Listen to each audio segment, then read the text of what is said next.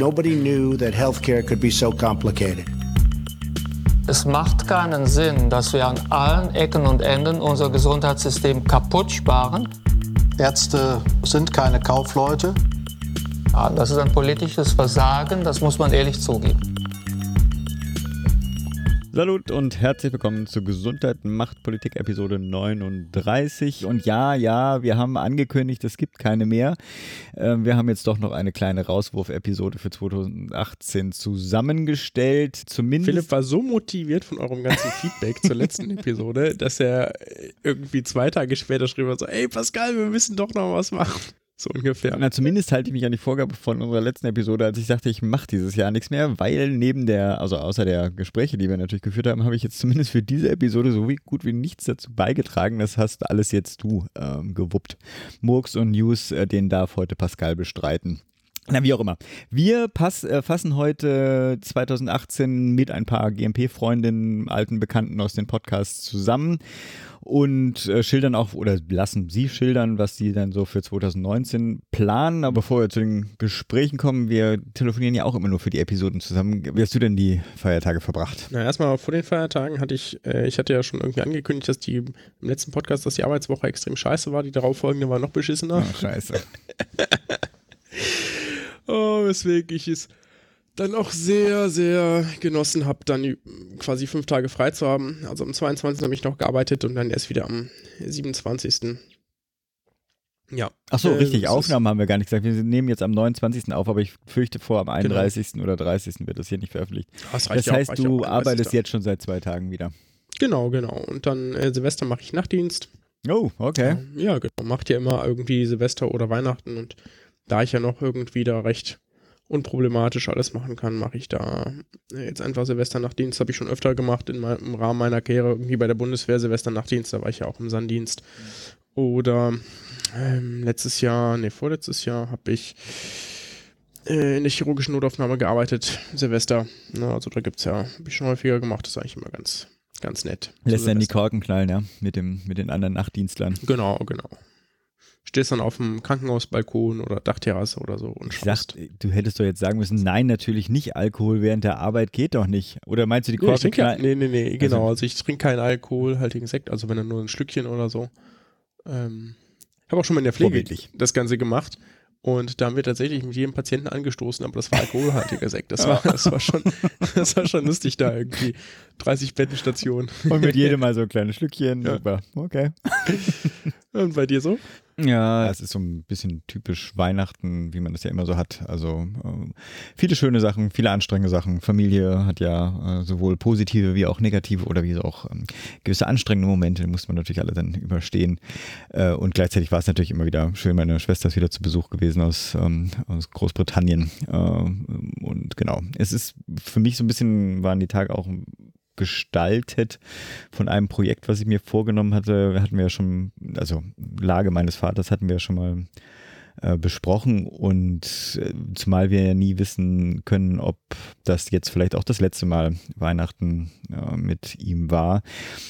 Und ich auch ein paar Projekte, ich habe jetzt eigentlich fast alle meine Großeltern mit in den bis zum Tode gepflegt quasi und der, jetzt genau, steht halt jetzt mein, die nächste Generation an und äh, beim Paar war es so, dass ich ein paar Projekte immer wieder hinausgezögert hatte und das wollte ich diesmal nicht machen.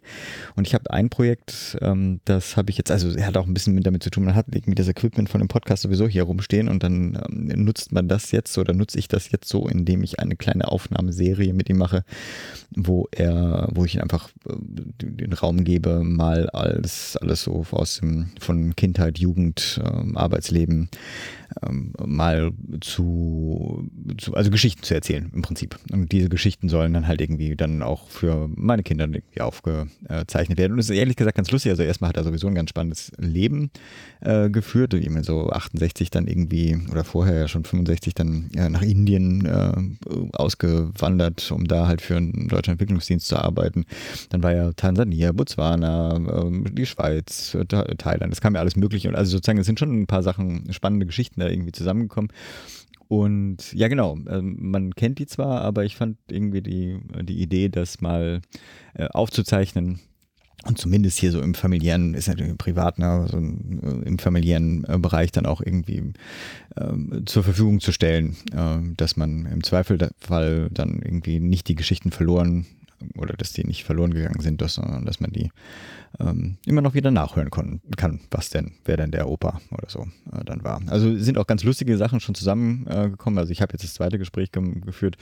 Äh, es ist ganz ulkig, die Aufnahmesituation ändert natürlich den Stil des, der, des Gesprächs, ne? aber es ist, äh, wie gesagt, es, vielleicht kitzelt das auch mehr raus, weil man dann irgendwie eine größere Aufmerksamkeit äh, dann ja auch äh, hat für die Geschichten, die man so erzählen möchte. Also ich, ich finde es ganz lustig. Ich bin ganz gespannt, mhm. Wie, was, was dabei rauskommt. Interessant. Ja, ich auch. Ja. Also ich werde nicht rein. Doch, nicht du kriegst ihn, können, du kriegst ihn, du kriegst das Feed. Ah, okay. Das ist ja nichts Privates. Uh.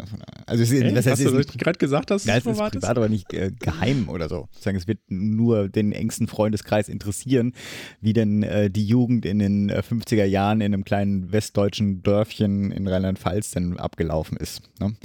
Äh, aber natürlich, wer Interesse hat, der kriegt natürlich gerne den Feed dazu. Genau. Aber jetzt erstmal, bevor wir jetzt noch länger sprechen, es soll ja nicht irgendwie eine Mammut-Episode zum Abschied 2018 sein. Du hast ein paar News zusammengefasst. Genau, ich habe ein bisschen was zusammengestellt und zwar Dinge, die irgendwie zusammenhingen und etwas, was sich was ich vielleicht auf 2019 noch auswirken wird. Deswegen habe ich das mal so zusammengepackt. Zum einen und die beiden hängen quasi direkt miteinander zusammen, gibt es nicht nur die, wie euch allen bekannt ist, die Bundesärztekammer, sondern auf europäischer Ebene, habe ich auch schon zwei, dreimal erwähnt hier, das CPMI, das ist das Standing Committee of European Doctors. Äh, wer jetzt sich wundert, dass diese Abkürzung mit Standing Committee of European Doctors wenig zu tun hat, das liegt daran, dass die natürlich die französische Abkürzung nehmen, wie im europäischen Sprachgebrauch häufig üblich, also Komitee permanent, bla bla bla. Und die haben, die wählen, ich glaube, ihr Präsidenten immer für zwei Jahre und dann gibt es immer auch Wiederwahl etc. Und ich war, oh, lass mich kurz überlegen, ich glaube 2014 mhm. bei der Wahl von Jacques de Haller dabei. Das war ein Schweizer, das hat äh, damals viele überrascht, und das kann ich jetzt ja mal so sagen, aus dem Nähkästchen plaudern, waren die Deutschen auch nicht ganz happy mit, mit der Wahl. Die hätten sich seinen, seinen Konkurrenten damals gewünscht. Es ist aber Jacques de Haller geworden. Der hatte sich nämlich, äh, weil er jedes Land, glaube ich, eine Stimme hat, mit den osteuropäischen Verbänden da so ein bisschen verbündet und die haben dann da relativ unisono für ihn gestimmt, was mhm. sein der Erfolg für ihn war. Und aus, diesem, aus diesen Details, die ich da jetzt so erzählen kann, ist es jetzt ganz interessant, dass ab 2019 ähm, Frank Ulrich Montgomery, der aktuelle oh. Präsident der Bundesärztekammer, dann Präsident der Europäischen Ärzte sein wird, bis 2021. Also diese zweijährige Episode und dann potenziell auch wiedergewählt werden kann danach. Der war bislang Finanzer. Und das ist ganz Ah, das erzähle ich jetzt nicht. Aber der, genau, aber das ist ganz interessant, weil ich jetzt natürlich äh, schon länger nicht mehr so den detaillierten Einblick ins CPMI habe, aber das CPMI hat auch eine, quasi eine deutsche Geschäftsleitung aktuell und dementsprechend sind die da sehr, sehr gut. Haben wir da eine sehr gute deutsche Interessenvertretung drin und ähm, das CPMI ist tatsächlich auch immer wieder sehr wichtig, also weil die schon die europäische Gesetzgebung, die ja doch recht wichtig ist, da begleiten, äh, politische Analysen machen und probieren Einfluss zu nehmen. Da okay. sollte man auch für die, für die nationalen Auswirkungen nicht unterschätzen, die europäische Ebene. Mhm. Der wird da also fungieren. Und womit hat das zu tun? Der gute Mann hat nämlich dieses Jahr beim Deutschen Ärztetag gesagt, dass er 2019 nicht nochmal antreten wird als Präsident der Bundesärztekammer. Da wird nämlich auch gewählt. Und das sind auch, glaube ich, immer zwei Jahre, äh, die Bundesärztekammerpräsidentschaft. Und er hat das wahrscheinlich auch in dem Wissen gesagt, dass er sich da schon die entsprechenden Stimmen gesichert hatte oder zumindest gewisse Unterstützung für, das, für den CPMI-Vorstand. Und dann gesagt, naja gut, dann wechselt er jetzt nochmal und macht da was anderes nochmal aus seiner politischen Karriere. Zumal er ja dann auch acht Jahre dann. Acht Jahre. Ja, also, also acht Jahre wird acht das Jahre, genau. Genau, wird es dann acht Jahre gemacht haben. Und das ist natürlich auch eigentlich eine Zeitspanne, nach der man gut abtreten kann. Ne? Also auf jeden Fall. Das sind ja dann mehrere Legislaturen. Und er war ja schon beim letzten Mal, also so viel kann ich auch berichten, ich war ja auf dem entsprechenden Bundesärztetag nicht sehr zufrieden mit seiner Stimmzahl, ja, also mit den Stimmen, die er erhalten hat, weil natürlich lassen sich am Präsidenten da immer die das, das Wahlvolk aus, ja, wenn man mit irgendwas nicht zufrieden ist, so, und der muss das dann. Und der hat das natürlich angenommen, aber er war nicht sehr begeistert davon. Ja, jetzt ist es so. Jetzt in diese Woche, genau genommen gestern, in der, also gestern 28.12., gab es ein Interview mit Klaus Reinhardt in der FAZ, das habe ich nicht gelesen, ich habe es nur gesehen, dass es das gab. Und er hat gesagt, ich will Präsident der Bundesärztekammer werden, ich werde mich in Münster zur Wahl stellen. Reinhardt ist, hm. genau, ist der Erste, der sich aus der Deckung wagt. Das ist ähm, Facharzt für Allgemeinmedizin aus Bielefeld. Ich weiß gar nicht, ob der nicht mittlerweile nur noch eine Privatpraxis führt. Ich glaube, irgendwas hat er in der Richtung hatte er immer vor. Ich kann, kann mich aber auch daraus sehr täuschen. Und ist vor allem auch Vorstandsvorsitzender des Hartmann-Bundes. Ich plaudere jetzt hier wieder aus dem Nähkästchen der hat schon mal überlegt, gegen Montgomery anzutreten, nämlich bei der letzten Wahl. Hat das nicht gemacht und das war wohl auch sein Glück, denn er ist damals irgendwie mit zwei Stimmen Mehrheit in den Vorstand gewählt worden, auf einen der freien Posten. Ja, gegen Susanne Jona aus, ich glaube, Hessen. Hm. Genau, die Mitglied im Bundesherzkammervorstand ist, auch ist und im Marburger Bund ganz aktiv ist. Ne? Also aus der sozusagen, es gibt immer die, die niedergelassenen Schiene versus die stationären Ärzte, die sich da immer so ein bisschen betteln auf den deutschen Ärztetagen. Und der hätte mit Sicherheit keine Mehrheit gehabt, um Präsident der Bundesärztekammer zu werden. Nichtsdestotrotz ist sein Ego äh, und sein politischer Willen da ungebrochen. Er sagt so, jetzt probiere ich es nochmal. Mhm. Und wagt sich da aus der Deckung. Ist auf jeden Fall ganz klug, weil man so mit auf jeden Fall durchgehend im Gespräch bleibt. Ob er es letztlich wird, hängt sehr davon ab, ob der Marburger Bund nicht andere, weil die werden schon probieren, weiterhin den Präsidenten zu stellen. Montgomery war ja auch Präsident des äh, Marburger Bundes vorher oder Chef des Marburger Bundes vorher, ob die nicht sozusagen jemanden anderen finden, den sie aufstellen, mit dem sie einen Teil der Niedergelassenen überzeugen können. Da gibt es nämlich zum Beispiel, ähm, der hat das auch ganz geschickt gemacht eigentlich, ja. Äh, der hat nämlich schon direkt gesagt, wen er vorschlagen will als Stellvertreter. Das wäre sein gutes Recht, ja. Das wäre eine die Heidrun Gitter, Präsidentin der Ärztekammer Bremen, die ist nämlich Marburger Bundmitglied und Ellen Lundershausen, Präsidentin der Landesärztekammer Thüringen. Die ist äh, nämlich im NAV Virchow-Bund ganz aktiv und damit hätte er zumindest ein paar große Ärzteverbände so halb hinter sich versammelt. Wir müssen Wird dann noch die Hausärzte bemühen. Beim Ärztetag müssen wir vorab mal äh, diese ganzen Ärzteverbands äh, Mehrheits- und äh, Machtstrukturen äh, mal aufdröseln. Aufdecken. Ja. ja. Wäre ganz interessant sind ja aber auch leider politisch gar nicht so wahnsinnig entscheidend, aber trotzdem ja, ist es ja. natürlich mal interessant, das für den Rest hier vielleicht aufzudröseln. Ja, so, jetzt ist das äh, der Punkt, ne, jetzt setzt er natürlich die anderen mit unter Druck, sich auch zu äußern. Ja, wer zum Beispiel die ganze Zeit auch immer im Gespräch ist, ist Martina Wenker, das ist die Präsidentin der Ärztekammer Niedersachsen, die ist ja auch im Marburger Bund. Und die hat auch damals bei der letzten Wahl die, ich glaube, die meisten Stimmen auf sich vereinigen können bei der Stellvertreterwahl. Ja, die und natürlich gesagt, unser GMP-Freund, ne? Hier, Günther Jonitz, der Günther Jonitz wird auch Berlin, mal wieder genau, genannt, ja. Wird auch mal wieder genannt, der hatte nämlich ja auch schon äh, damals sicher für den besseren Kandidaten im Vergleich zu Montgomery gehalten, ist es dann aber nicht geworden. Ja. Ähm, genauso wird natürlich äh, wie immer der äh, Chef des Magdeburg Bundes Rudolf Henke überlegen, ob er nicht kandidiert. Der ist ja auch noch Präsident der nordrheinischen Ärztekammer. Ist ja aber auch CDU-Mitglied etc. etc. und im Bundestag. Also der hat eigentlich genug Hüte auf, aber das wird auf jeden Fall ganz interessant, wie es da weitergehen wird. Mhm. So, damit es nicht zu lang wird, huschen wir mal zum nächsten Thema. Ich wollte noch zwei Dinge berichten, weil ich sie ganz interessant fand. Es gab in der Süddeutschen einen Bericht zur unzulässig gespeicherten Kundendaten Apotheken. Und zwar sind das jetzt nicht per, per, se die Apotheken schuld, sondern die Software, die sie benutzen, weil die müssen auch irgendeine Software benutzen. Ne? Ist jetzt nicht so überraschend. Geben da die Daten ein, etc. Und statt dann die Daten zu verwerfen, werden die gespeichert. Weil auf dem Rezept steht ja Name, etc. Ja. Und die Apothekerin konnte da nach einem halben Jahr immer noch sehen, welcher Kunde wann eine bestimmte Creme gekauft hat. Mhm. Ja. Und das Problem war, das sind nicht nur das, also die eigenen Kunden könnte man noch sagen, na gut, hat man eine gewisse Berechtigung, ja, sondern sie konnte irgendwie ganz andere Kunden, nämlich über 8000 Kunden, die gar nicht zu ihr gehörten, mhm.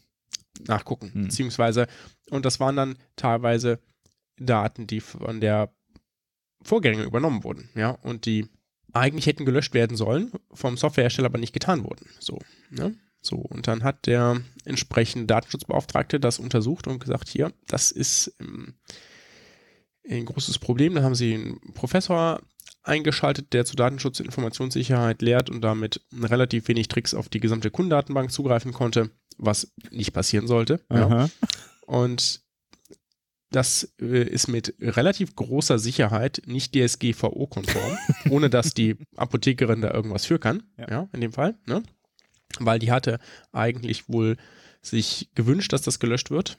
Ne? Die, hat, die hat das nämlich so gemacht, sehr, sehr DSGVO-konform, um das direkt hier zu zitieren. Ne? Als sie die Apotheke von ihrer Vorgängerin übernimmt, fragt sie bei ihren Kunden nach, ob sie Stammkunden bleiben wollen. Ein kleiner Teil stimmt zu, ne? super.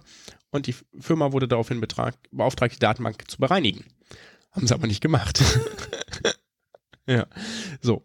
Und das wird interessant, weil das wird einer der ersten DSGVO-Konflikte im Gesundheitswesen, soweit ich das mhm. mitbekommen habe, wo es ein saftiges Bußgeld ergeben könnte. Ne? Zum einen wird der Datenschutzbeauftragte bzw. das Landesamt für Datenschutz da sagen, so Leute, ihr müsst das jetzt bereinigen. Mhm. Davon gehe ich mal fest aus. Und dann bin ich mal gespannt, ob, ob die ein Bußgeld verhängen und wenn dann in welcher Höhe. Ne? Weil eine solche Speicherung ist mit sehr, sehr, sehr, sehr großer Sicherheit nicht zulässig und wird, wenn sie denn ein Bußgeld verhängen, dann auch ganz sportlich werden. Dann kommen wir zum, zur letzten News. Ich dachte eigentlich, ehrlich gesagt, das wird interessanter. Ich habe es heute durchgelesen und fand es dann doch nicht so interessant. das Voltaire-Zitat finde ich gar nicht schlecht. Ja, das war, und zwar hatte die Süddeutsche äh, Zeitung so ein ah, so eine Leserdiskussion machen die eigentlich jeden Tag. Ja, und am 20. Dezember laut Leserdiskussion, welche Vorschläge haben sie für die Verbesserung von Arztpraxen? Ich hatte mir den Link einfach nur mal gespeichert, weil ich dachte, naja, könnte ja interessant werden, vielleicht kommen da ja auch wirklich coole Sachen raus. Und im Grunde genommen kann man sich durch diese 111 Kommentare mal scrollen und die lesen. Das ist irgendwie ganz witzig mit dem Kaffee, aber richtig, also gibt es so Sachen wie irgendwer will wieder Polikliniken einführen, das ist auch nicht der einzige, kommen irgendwie zwei, drei Mal und dann irgendjemand schlägt so eine No-Show-Gebühr vor, das fand ich irgendwie einen geilen Ausdruck, also Gebühr, wenn jemand nicht auftaucht, das wird häufiger diskutiert. Der Hauptpunkt sind dabei tatsächlich die Wartezeiten vom Arzt, also das, was die Patienten unmittelbar erfahren, ne? mhm. ne? Patientinnen und Patienten. Was ich ganz lustig fand, deswegen zitieren wir es kurz, ähm, in jedem Wartezimmer statt der üblichen hässlichen Kunstdrucke ein gerahmtes Zitat von Voltaire aufzuhängen. Und zwar, das Geheimnis der Medizin besteht daran, den Patienten abzulenken, während die Natur sich selber hilft. Das fand ich irgendwie einen ganz, ganz süßen Vorschlag, aber richtig, richtig hart hilfreich fand ich irgendwie keinen der Kommentare. Ich habe jetzt nicht alle en Detail gelesen, aber die allermeisten schon. Naja. Kann man die online nachlesen? ja, ja, kann man okay, nachlesen. Ich habe nur den Link vergessen zu kopieren. Okay, gut. Und das sollen die News mal gewesen sein. Ja, dann danke ich dir. Die letzten News 2018. Tadam. Ja, wünschen wir uns ein ähm, spannendes 2019, aber nach, dem, nach allem, was wir gehört haben, insbesondere bei den Gesprächen, die jetzt folgen, wird es ja ein spannendes gesundheitspolitisches Jahr. Und damit würde ich sagen, entlassen wir euch zu den drei Gesprächen, die wir geführt haben. Und zwar geführt haben wir die, ich weiß noch nicht, in welcher Reihenfolge ich die jetzt reinpacken werde, aber wir haben uns mit der Silke Jäger und der Iris Hinneburg nochmal äh, zusammen telefoniert von den Evidenzgeschichten, was die vorhaben. Und es gibt auch gerade eine neue, also eine auch eine 2018 äh, Rauswurf Evidenzgeschichte. Dann haben wir uns mit MedWatch wieder zusammen äh, telefoniert, mit der Nicola Kurt und dem Hinak Feldwisch-Dendrup. Und äh, zu guter Letzt natürlich mit unserem äh, Best äh, GMP-Friend äh, Rebecca Beerheide hier, die ja ständig für die gesundheitspolitische Aktualität äh, sorgt. Und die hat auch nochmal 2018 kurz zusammengefasst und dann auch äh, einen Ausblick gemacht, was 2019 und alles so äh, vor, vor uns liegt. Und weil wir ja irgendwo anfangen müssen, würde ich einfach mal sagen, lassen wir unseren Podcast-Kolleginnen Iris Hinneburg und der Silke Jäger einfach mal den Vortritt mit den Evidenzgeschichten und dann wechsle ich doch gleich mal zu dem Gespräch mit den beiden.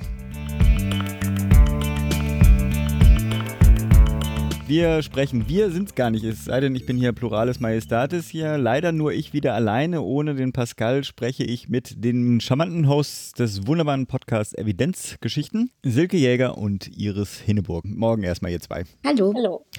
Und wer euch noch nicht kennt, es ist gar nicht peinlich, ich würde es nicht verraten, aber ich würde einfach zu meinem Podcast-Client gehen und mal ganz schnell die Evidenzgeschichten abonnieren. Ist sozusagen Pflichtmaterial für jeden im Gesundheitssystem.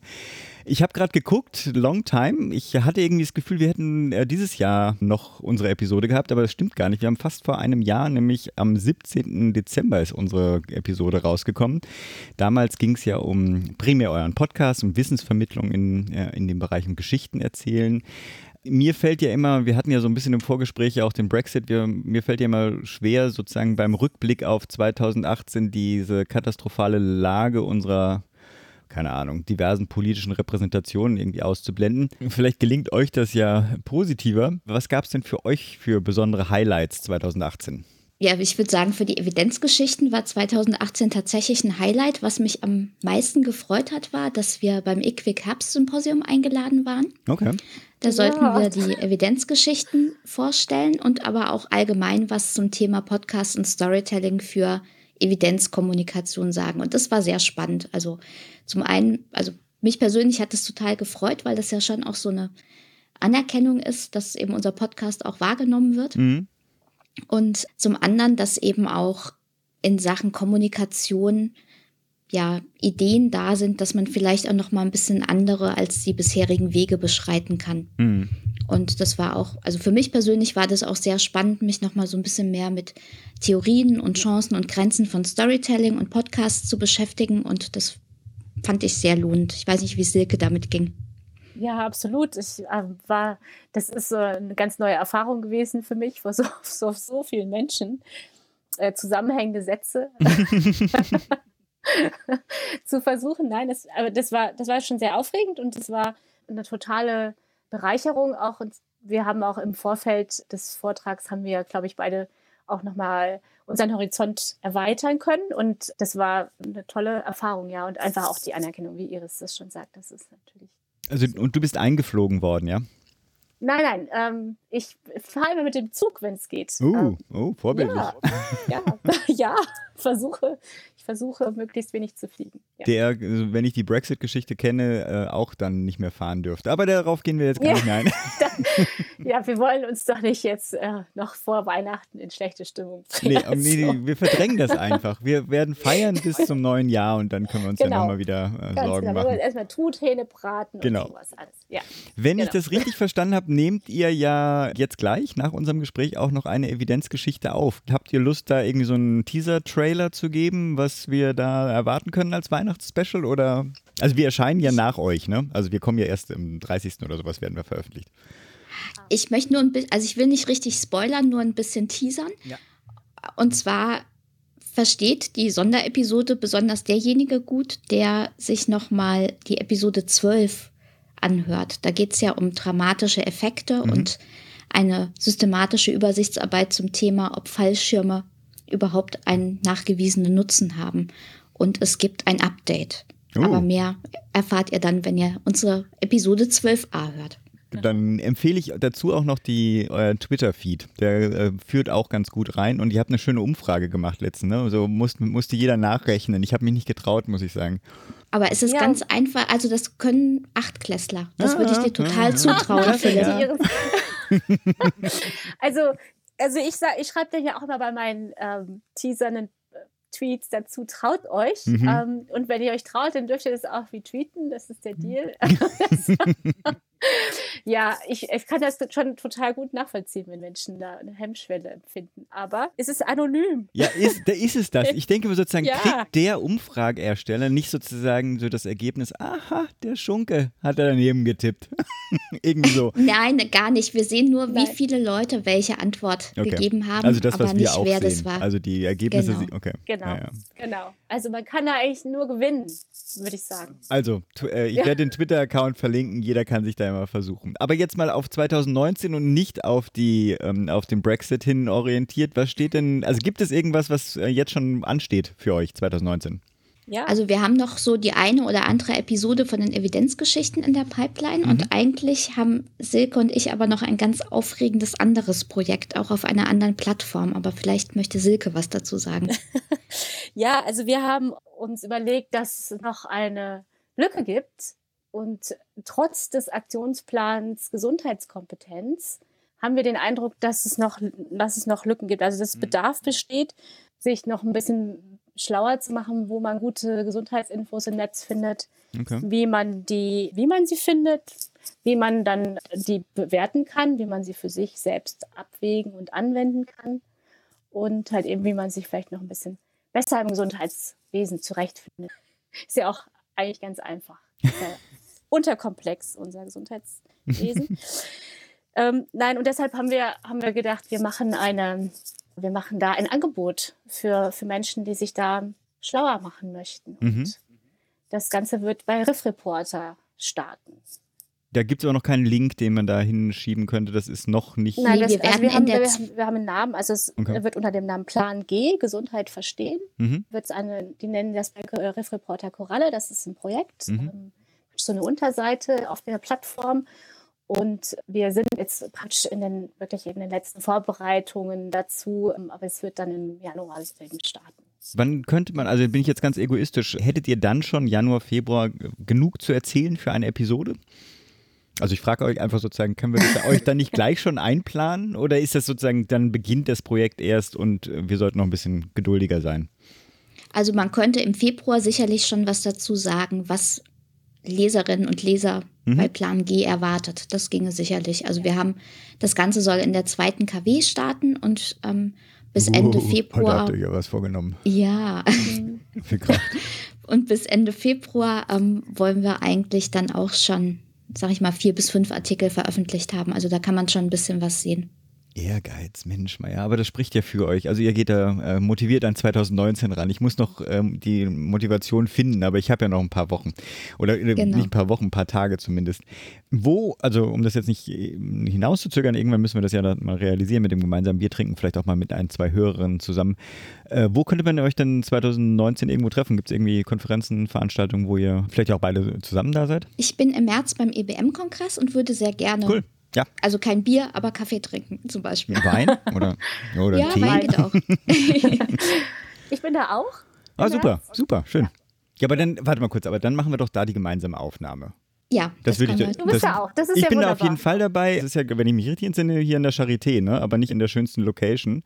Nee, das ist so ein Betonbunker. Genau. Der hat auch übrigens weder WLAN noch nennenswerte Mobilfunkanschluss. Aber das stört uns doch jetzt gar nicht, weil wir sehen uns ja da alle vor Ort und wir müssen uns ja gar nicht um irgendwelche Internetverbindungen in dem Fall sorgen. Wir können dann also die, das nette gemeinsame reale kennenlernen, ja, Real World Experience hier und ähm, die Aufnahme dann schön verbinden. Freue ich mich doch drauf. Wunderbar. Jetzt ja, äh, entlasse ich euch, ihr dürft eure Evidenzgeschichten aufzeichnen und wir verlinken das dann, sobald es dann veröffentlicht ist. Ich danke und euch ihr erstmal. Erzählt, erzählt auch noch ein Super. bisschen was von euren Plänen für 2019. Du, wir haben, äh, wenn ich das.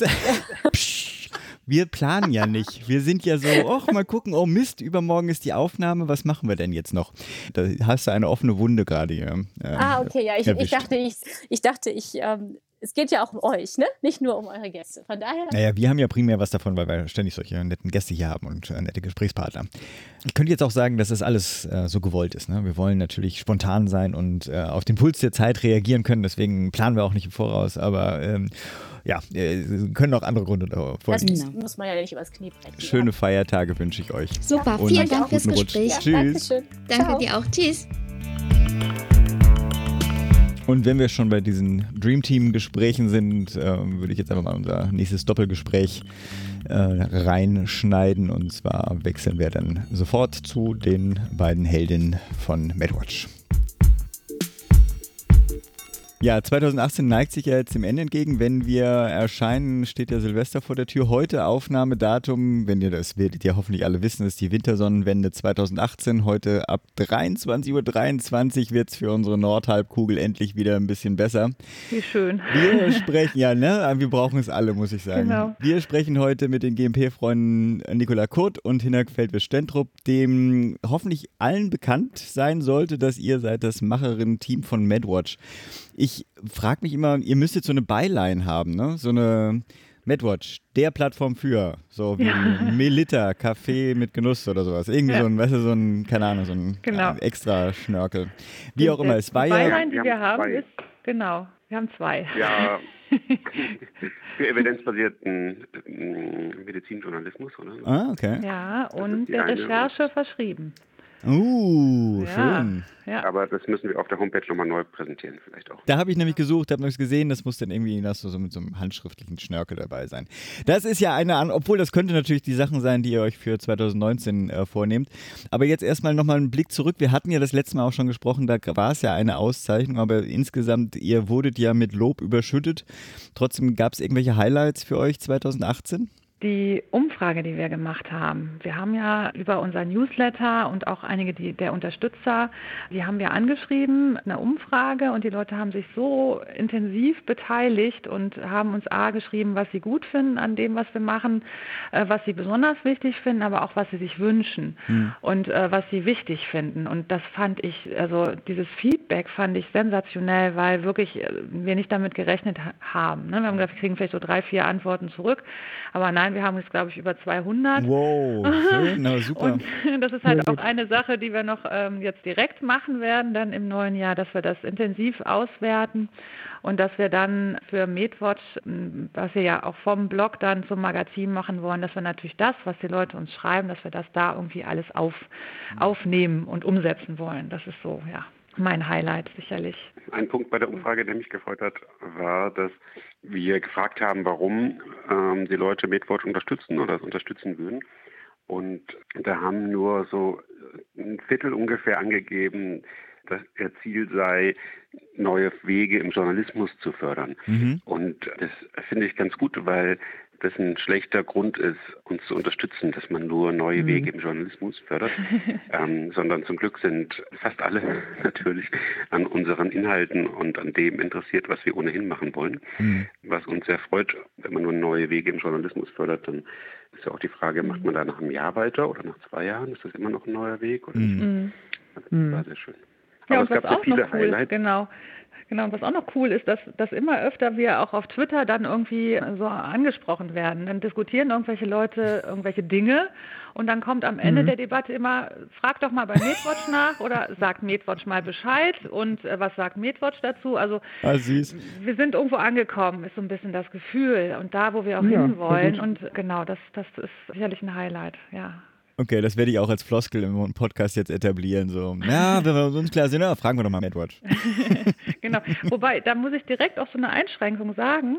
Eins unserer Ziele ist natürlich auch auf aktuelle Debatten zu reagieren und zwar auch schnell. Und ähm, aber wir wollen das natürlich auch fundiert und evidenzbasiert machen und dann können wir manchmal nicht direkt da die Info hinterher schießen und vielleicht auch mhm. irgendwas einfangen. Ähm, das ist äh, schwierig, genau. Ja.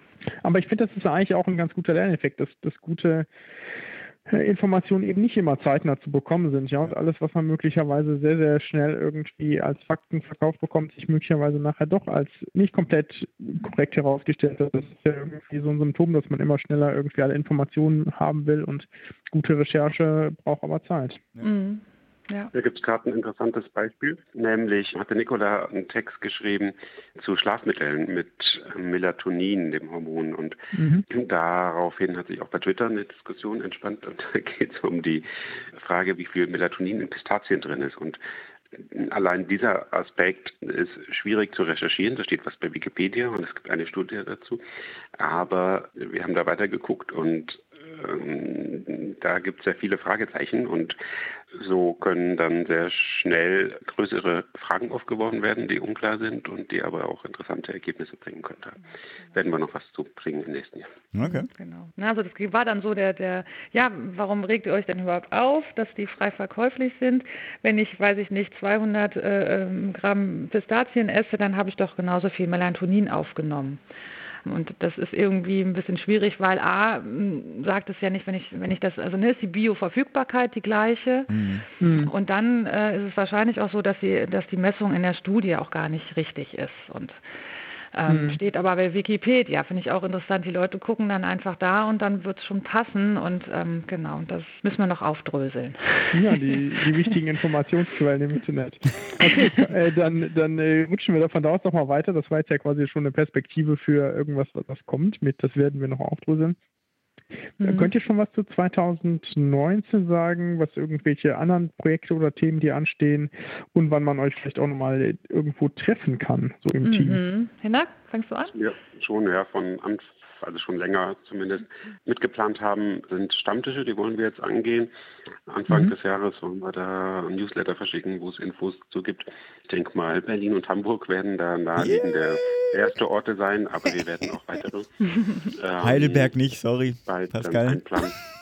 Doch, das kommt aber Zeit. auch. Nein, nein, nein, das kommt auch. Also wir haben das äh, letztlich abgefragt. Ne? Genau. Und auch so, so Frankfurt, Heidelberg, so die Ecke, das, da waren auch Leute. Und wir wollen da auch hin und auch mal nach München oder auch mal Ich nach finde, Köln. mit Berlin starten ist eine gute ja, Sache. Ja, genau. Also ich finde Berlin da eher langweilig, weil alles ist.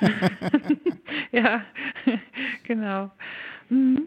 Ja, sorry, wir hatten unterbrochen. Die Stammtische, da freue ich mich drauf. Das kriegt man die Info äh, am besten beim Newsletter anmelden, ansonsten auf der Website dann? Genau. Okay. Genau, also im Newsletter auf alle Fälle. Was wir, ne, was auch noch eine kleine Baustelle ist, dass wir noch so einen äh, Blog über MadeWatch brauchen oder so, wo wir Infos rausgeben. Hm. So, äh, Sachen wie dem Stammtisch. Aber im Newsletter oder auf Twitter und Facebook kriegt man es auf alle Fälle mit. Genau. Ja, und dann werkeln wir auch gerade ziemlich an unserer Zukunft. Eben aus dem, aus dem Blog, den wir bis jetzt haben, dann das Online-Magazin zu bauen. Ich eben schon sagte, wo wir halt auch das dann mit aufnehmen wollen, was die Leute uns in der Umfrage auch so mit auf den Weg gegeben haben. Und wir wollen halt äh, in dem Online-Magazin ja auch einen, einen Bereich schaffen für unsere Community. Und wie das dann aussehen kann, das äh, ist gar nicht so ohne, weil man da ja auch dann tatsächlich ganz viel Datenschutzauflagen bedenken muss.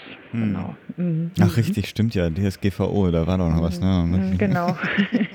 man kann nämlich einfach mal so, jetzt geht's los und jetzt diskutiert mal alles schön und Ja, ja, äh, ja, das muss man irgendwie anders angehen. Ja, Mhm. wunderbar.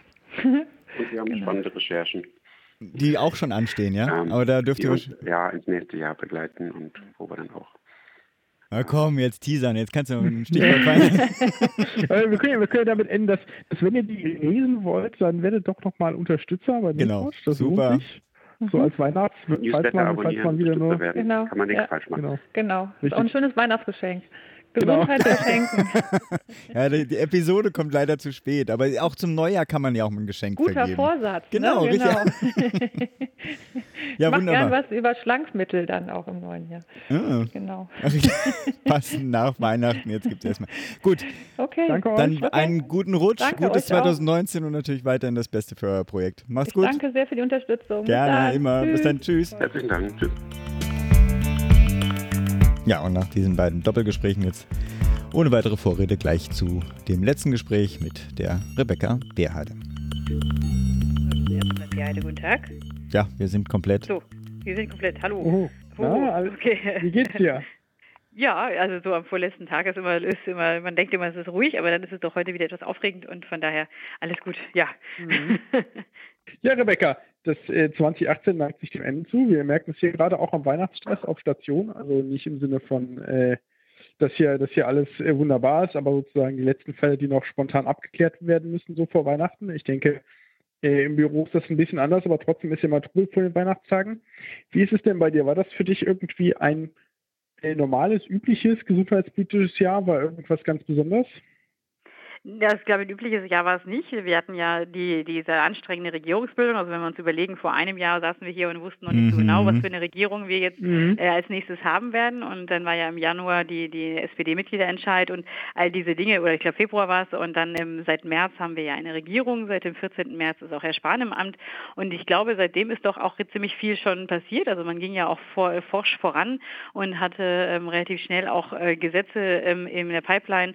Und wenn man so jetzt hört, was alles noch so geplant ist für nächstes Jahr, da muss ich sagen, dann war dieses Jahr zwar schon arbeitsreich, aber ähm, nächstes Jahr wird es vielleicht auch inhaltlich arbeitsreich und nicht so viel Aufregung über verschiedene, äh, über, über nicht gesundheitspolitische Themen, die aber eben auch dann die, ganze Koalitionsarithmetik auseinander äh, dividiert haben.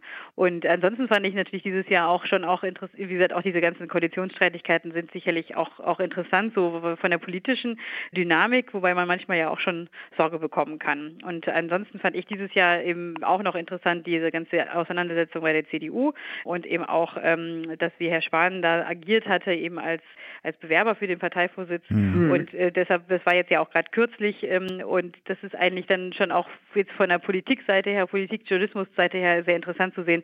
Aber ich kann mir auch gut vorstellen, dass Menschen, die sich nicht mit diesem Thema beschäftigen, langsam da nicht mehr so großes Interesse dran haben. Das verstehe ich auch, kann ich absolut voll nachvollziehen. Hm. Wie, wie ist es denn so? Hat, hattet ihr das Gefühl, dass sich das irgendwie negativ auf die, die Leistung ausgewirkt hat, sozusagen als Gesundheitsminister? Also das ist jetzt ein bisschen provokante Frage, hatte das irgendwie, hat man gemerkt, dass da gerade nicht die, die meiste Konzentration der Gesundheitspolitik liegt? Ja, ich würde sagen, dass also dadurch, dass es eben jetzt der Spahn seit neun Monaten im Amt ist, ist halt die Gesundheitspolitik wieder schillernder. Also da ist ein stärkerer Fokus drauf, auch von anderen Kollegen. Also das merkt man schon. Und ähm, dass man da dadurch halt Gesundheitspolitik wieder interessanter wird. Also auch das für nächstes Jahr wird da sicherlich noch einige Sachen passieren, sodass sich auch viel mehr Leute wieder mit Gesundheitspolitik beschäftigen. Ich glaube, dass in dieser ganzen Wahlphase, also das waren ja so, so sechs Wochen ungefähr, in der Wahlkampf dort intern tobte, dass so gut wie ging, wurde schon noch Gesundheitspolitik gemacht. Aber ich glaube, dass wir jetzt wieder ein doch deutlich schnelleres Tempo hinbekommen, was, was eben auch die Vorschläge angeht, ja.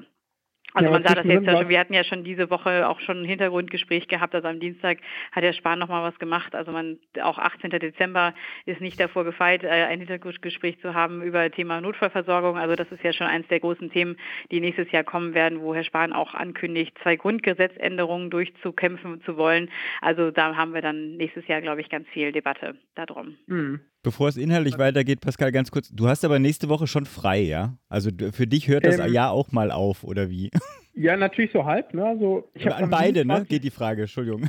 Ja, ich habe, also ich habe theoretisch, ähm, hab, also was heißt, nee, theoretisch. Ich habe dieses Jahr, letztes Jahr habe ich an Weihnachten, Heiligabend gearbeitet äh, nach Dienst. Dieses Jahr habe ich dafür frei. Habe aber am 27. natürlich einen ganz regulären Arbeitstag. Und bei dir, Rebecca? Ich habe die beiden Tage über die, zwischen den Jahren frei, aber okay. als echten Urlaubstag sozusagen, genau. Okay. Aber ich fange am 2. Januar auch wieder an. Da haben wir auch schon wieder Redaktionsschluss. Gut, das ist äh, nicht viel Luft, aber dann äh, eine intensive Erholungsphase wünsche ich schon mal jetzt. Äh, jetzt hast du ja völlig die inhaltliche Diskussion zerstört hier, Philipp. Ja, Entschuldigung. Na, du, hast ja, du hast ja eigentlich schon wunderbar übergeleitet zum nächsten Jahr. Was steht denn da ja. auf der Agenda? Was erwartest du? Und also auch, was wünschst du dir? Was ich mir wünsche. Der, der Wunschkonzert das ist ja für mich als Journalistin eher nicht. Aber äh, es, wird sicherlich, es wird sicherlich äh, viele Gesetze geben und wir werden also ganz hohe Aktivität dort sehen können. Ich glaube, dass der Herr Spahn sehr agil ist da und auch noch ganz viel jetzt äh, durchfechten möchte. Ja, wir haben also zum einen gleich am Anfang, gleich am 16. Januar ähm, haben wir die TSVG, also dieses Terminservicestellengesetz. Dort wird die Anhörung im Bundestag sein und äh, das ist ja ein sehr, sehr umfangreiches Gesetz. Also man verliert da jetzt doch langsam den Überblick, finde ich. Und das wird, wird auf jeden Fall angehört und dann auch demnächst dann verabschiedet. Also nun, da wird sicherlich auch noch ganz viel geändert werden. Da geht es hauptsächlich jetzt erstmal darum, dass die Sprechstundenzeiten erhöht werden, aber da geht es auch darum, dass die elektronische Patientenakte kommt. Da werden noch lauter Hilfsmitteldinge eingepflegt. Also es gibt ganz viele verschiedene Themenbereiche in dem Gesetz. Dann werden wir die Notfalldiskussion, was ich gerade schon sagte, mhm. hat also Neustrukturierung des Notfalldienstes oder der, der, der Rettung, des Rettungsdienstes auch, um den Rettungsdienst neu zu gestalten, muss das Grundgesetz geändert werden. Und das haben, sehen wir jetzt ja bei den Schulen, dass das der Bund sich locker vorstellt, aber die Länder das mal ganz anders sehen. Da bin ich sehr gespannt, wie wir da auf da dazu kommen, wie das funktioniert. Und ja, und dann haben wir ja noch Organspende als äh, die Organisation mhm. in Krankenhäusern, dass das neu kommen muss. Dann haben wir Digitalgesetze, sollen ja einige Sachen kommen, also beziehungsweise mehrere Vorhaben sollen in verschiedenen Gesetzen untergebracht werden. Was habe ich denn noch auf meiner Liste? Äh, Mobi-RSA-Reform, da warten die Krankenkassen ganz stark darauf, was, wie kann man den Finanzausgleich ähm, ja, neu organisieren zwischen den Krankenkassen ähm, ja, das sind jetzt erstmal so die ersten Dinge, die man sieht. Und dann, äh, wenn man jetzt auch schon mal ein bisschen den Koalitionsvertrag guckt, was alles äh, gemacht werden soll noch, äh, denn wir werden ja im Sommer eine Halbzeitbilanz äh, haben. Also die beiden Parteien wollen sich ja dann nochmal tief in die Augen schauen und gucken, ob das wirklich weitergehen kann so zusammen. Und ähm, das, deshalb denke ich mal, wird das insgesamt äh, weiterhin ein sehr auf, eine aufgeregte Zeit, aufgeregte und eine aufregende Zeit sein. Eigentlich für als Journalist doch super, ne? Also man kann ja wirklich gerade aus dem Vollen schöpfen. Habe ich das Ja, gesagt, ne? eigentlich, eigentlich schon, das stimmt schon. Es ist natürlich aber auch eine gewisse Taktung, die dann auch, äh, also jeder ist dann ja auch doch nur Mensch ne? und, und äh, somit ist die Taktung natürlich dann auch hoch. Was ich noch vergessen habe, zum Beispiel jetzt ärztlicherseits ist natürlich auch noch, äh, es wird eine große, sicherlich eine große Tarifauseinandersetzung des Marburger Bundes geben mit den, mit den, äh, mit den äh, kommunalen Arbeitgebern und äh, man sieht das ja eben bei mehreren Tarifverhandlungen in verschiedenen Branchen jetzt, dass es gar nicht mehr um mehr Kohle geht, sondern dass es im Endeffekt darum geht, wie künftig Arbeitszeit oder Arbeit insgesamt organisiert organisiert oder Arbeitszeiten angesetzt werden. Und das ist sicherlich auch nochmal eine gesellschaftliche interessante Debatte. Das war jetzt ja zum Beispiel bei den Bahnern auch schon so. Also ja, also bei der, bei der Deutschen Bahn war das ja ähnlich zum Teil auch ein großer Auseinandersetzungspunkt, mehr Geld oder mehr Urlaub. Und ich denke mal, das wird beim Marburger Bund jetzt auch ähnlich in die Richtung laufen. Mensch, da habe ich ja ein richtig schlechtes Gewissen bei der Frage, die ich nicht eigentlich als nächstes stellen wollte, das ist nämlich, wo man dich dann treffen könnte, weil das klingt jetzt alles so ein bisschen danach, du musst eigentlich überall sein. Und dein Januar ist alles andere als ein, ähm, ein ruhiger Einstieg in das neue Jahr. Naja, also wie gesagt, auch da haben wir ja ein großes Team, aber im Endeffekt, ja, wenn man jetzt sagt, wo kann man dich denn jetzt schon im Januar sehen, da kann ich nur sagen, die einschlägigen Neujahrsempfänge der, der Verbände und ähm, dann natürlich bei der Anhörung zum TSVG-Gesetz am 16. Januar und ja, dann an dem Abend ist, glaube ich, der Hausärzteverband, der einen Neujahrsempfang macht und am 17. gibt es den ganz großen der Ärzteschaft und äh, dann gibt es nur im Mitte Januar oder so rund im 22., 23. Januar den Kongress des, der BMC-Kongress hier in Berlin und mhm. dort werde ich ähm, eine Co-Moderatorin sein von einem Panel der, zur Gendermedizin äh, sich beschäftigt. Ja. I am impressed. Ja, Sehr aber gut. das ist ja nur das, das Januarprogramm. das ist so, was ich jetzt als, als Jahresvorblick sehen würde momentan, ja. Ja, bevor wir uns verabschieden, wollte ich auf jeden Fall auch nochmal herzlichen danken, dass du auch 2018 wieder uns so viel Input aus der Gesundheitspolitik immer wieder beigesteuert hast. War immer wieder schön, dich dabei zu haben. Jetzt würde ich aber sagen, Pascal, du darfst zu deinen Patienten zurück und Rebecca, du musst bestimmt noch irgendwie noch einiges an äh, Bleiwüste kreieren und äh, viel tippen, aber ich hoffe, du findest auch bald den Absprung. Gut. Dann danke ich nochmal. Viel Gerne. Spaß, viel Kraft für eure Arbeit. Bis dann. Tschüss. Ja, bis dann. Tschüss. Tschüss. Ciao. Dann können wir jetzt enden 2018 mit dem letzten, mit der letzten Aufgabe, die du erledigen äh, darfst. Die letzte Medizin-Murks-Episode von 2018. Today's doctors, drugs and medical devices truly work medical miracles, but there are some as phony as a $3 bill. Ich habe was nicht überraschend aus dem BMJ aus der BMJ Christmas Edition mitgebracht. Das ist ja diese Klar. Weihnachtsausgabe, ist ja immer gern gelesen von allen möglichen Leuten aus der Forschung. Die ist äh, super. Da sind quasi lustige Phänomene, die mit ernsten Methoden untersucht werden. So. Und unter anderem gab es dieses Jahr auch ein, da weiß, verweise ich gleich auf dich, was du eben schon gesagt hast, ein Artikel, ein RCT, also ein Randomized Control Trial, ob Fallschirme tatsächlich helfen, Schäden zu vermeiden siehe auch die neueste Evidenzgeschichte. Das ist ein Update zu einer anderen, die sie schon mal gebracht haben. Also es lohnt sich, den Podcast anzuhören, insbesondere diese beiden. Das ist schon ganz lustig. Und natürlich auch die Artikel dazu zu lesen. Womit ich mich beschäftigen möchte, weil mich das ein, ein Zitat hier aus Deutschland erinnert hat. Da hat der Vizefraktionschef der SPD im Bundestag und vor allem der Gesundheitsexperte Karl Lauterbach in der neuen Osnabrücker Zeitung, die wir auch verlinken werden, ein Interview gegeben und gesagt, Viele Ärzte würden weder mittwochs noch freitags an den Nachmittagen arbeiten, was zumindest in der Hinsicht stimmt, dass das meistens keine Sprechstunde ist. Ob mhm. sie dann arbeiten, ist noch eine andere Sache. Und dann sagt er wirklich, der ein oder andere Arzt wird am Mittwochnachmittag auf dem Golfplatz, Golfplatz gesehen. So. Lauterbach ist ja auch selbst Arzt, das weisen die auch darauf hin. Deswegen ist weiß er das auch. Ein, genau, deswegen weiß er das auch. Ist natürlich auch ein Affront gegen seine Kollegen. Und mhm. ähm, jetzt kann man sich darüber streiten, ob das denn was Schlechtes ist, weil prinzipiell ist es eigentlich ja gut, wenn Leute, die anderen vorhalten, dass sie sich nicht zu viel Stress machen sollen und regelmäßig Sport treiben sollen, das dann auch tatsächlich tun. Ne? Und Freizeit trägt ja definitiv auch zur Erholung bei oder ob das ein Problem ist, weil man ja auch dann auch Patienten behandeln könnte, weil es sind ja Menschen krank etc. etc. Ne? Also in diesem Feld kann man irgendwie diskutieren. Und jetzt gab es in der Christmas Edition des BMJ eine Publikation, die hieß Golf Habits Among Physicians and Surgeons in Observational Cohort Study. Also die haben das tatsächlich untersucht, ja. Das ist jetzt eher ein lustiger Zufall. Ich dachte, das bringe ich, präsentiere ich euch mal. Und die fangen tatsächlich auch richtig schön an. Und das ist offensichtlich nicht nur in Deutschland ein Problem, sondern auch weltweit. Ich zitiere einmal: It has long been a stereotype of the medical profession that physicians spend much of their leisure time on the golf course. In the United States, one long held belief is that physicians spend Wednesday afternoons on the golf course and golfing among physicians seems to be common in other countries as well. Also Mittwochnachmittag. Auch Mittwochnachmittag scheint international. Genau, ist geil. ja, das ist international offenbar ein Phänomen, fand ich schon großartig. War mir auch so nicht bewusst. Und was haben die gemacht? Das ist eigentlich schon ganz cool. Es gibt nämlich wohl eine relativ frei verfügbare äh, Golf Handicap Information Network heißt das. Das ist so eine Datenbank, in der man sich als Hobbygolfer eintragen kann, mit anderen vergleichen kann. Hier, ich habe heute gespielt diesen Kurs und hatte folgendes Handicap. Ne? So. Mhm. Das sind sozusagen die. Äh, das wird von der United States Golf Association verwaltet und da kann man wohl reingucken. Und die haben sich einfach quasi Ärzte angeguckt und die mit dieser Golfdatenbank gematcht und geguckt, okay, gibt es irgendwie Leute, der Name und Region passt. Ne? Mhm. Und ist das offenbar die gleiche Person. So.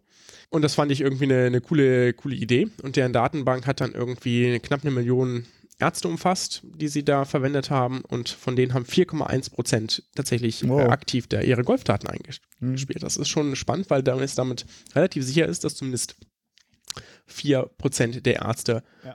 Relativ sicher und in einer gewissen Regelmäßigkeit Golf spielen.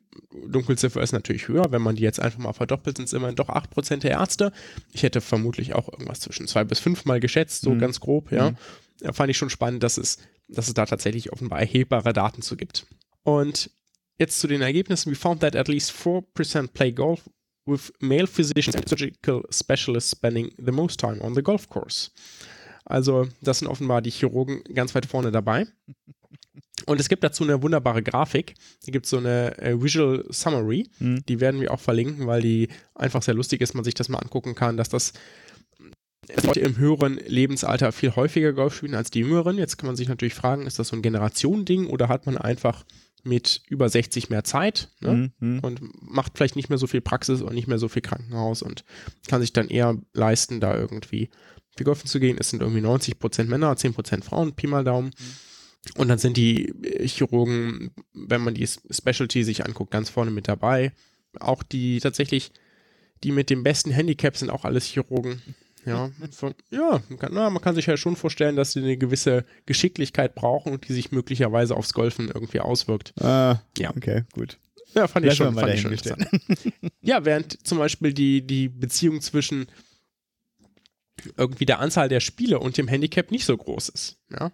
Also es gibt eine Ach Beziehung, so, aber die ist okay, nicht so, okay, die ist okay. nicht so ausgeprägt. Also die spielen nicht, die, also deren Fachrichtungen spielen zwar, also Ärzte, die dieser Fachrichtung angehören, spielen zwar häufiger Golf, spielen aber nicht zwangsläufig die meisten Spiele und haben trotzdem ein gutes Handicap. So kann man es formulieren. Ja. Und äh, dann zum Schluss noch ein, äh, ein etwas, was ich sehr gefeiert habe, das zit- ich zitiere: Overall physicians were at best average golfers. For example, the mean ha handicap among male physicians was 15.0, which is slightly worse than the median performance of non-medical golfers, according to official statistics from the US Golf Association. Okay. Sie sollten, also also Sie sollten sich tendenziell ein anderen ein anderes Hobby äh, suchen. Naja, gut. Nur weil man, nur weil in seinem Hobby schlecht ist, muss ja nicht, heißt das ja nicht, dass man nicht trotzdem, Trotzdem Spaß dazu stehen kann. soll. Ja, Wir machen wahr. ja auch Podcast. Oh, böse.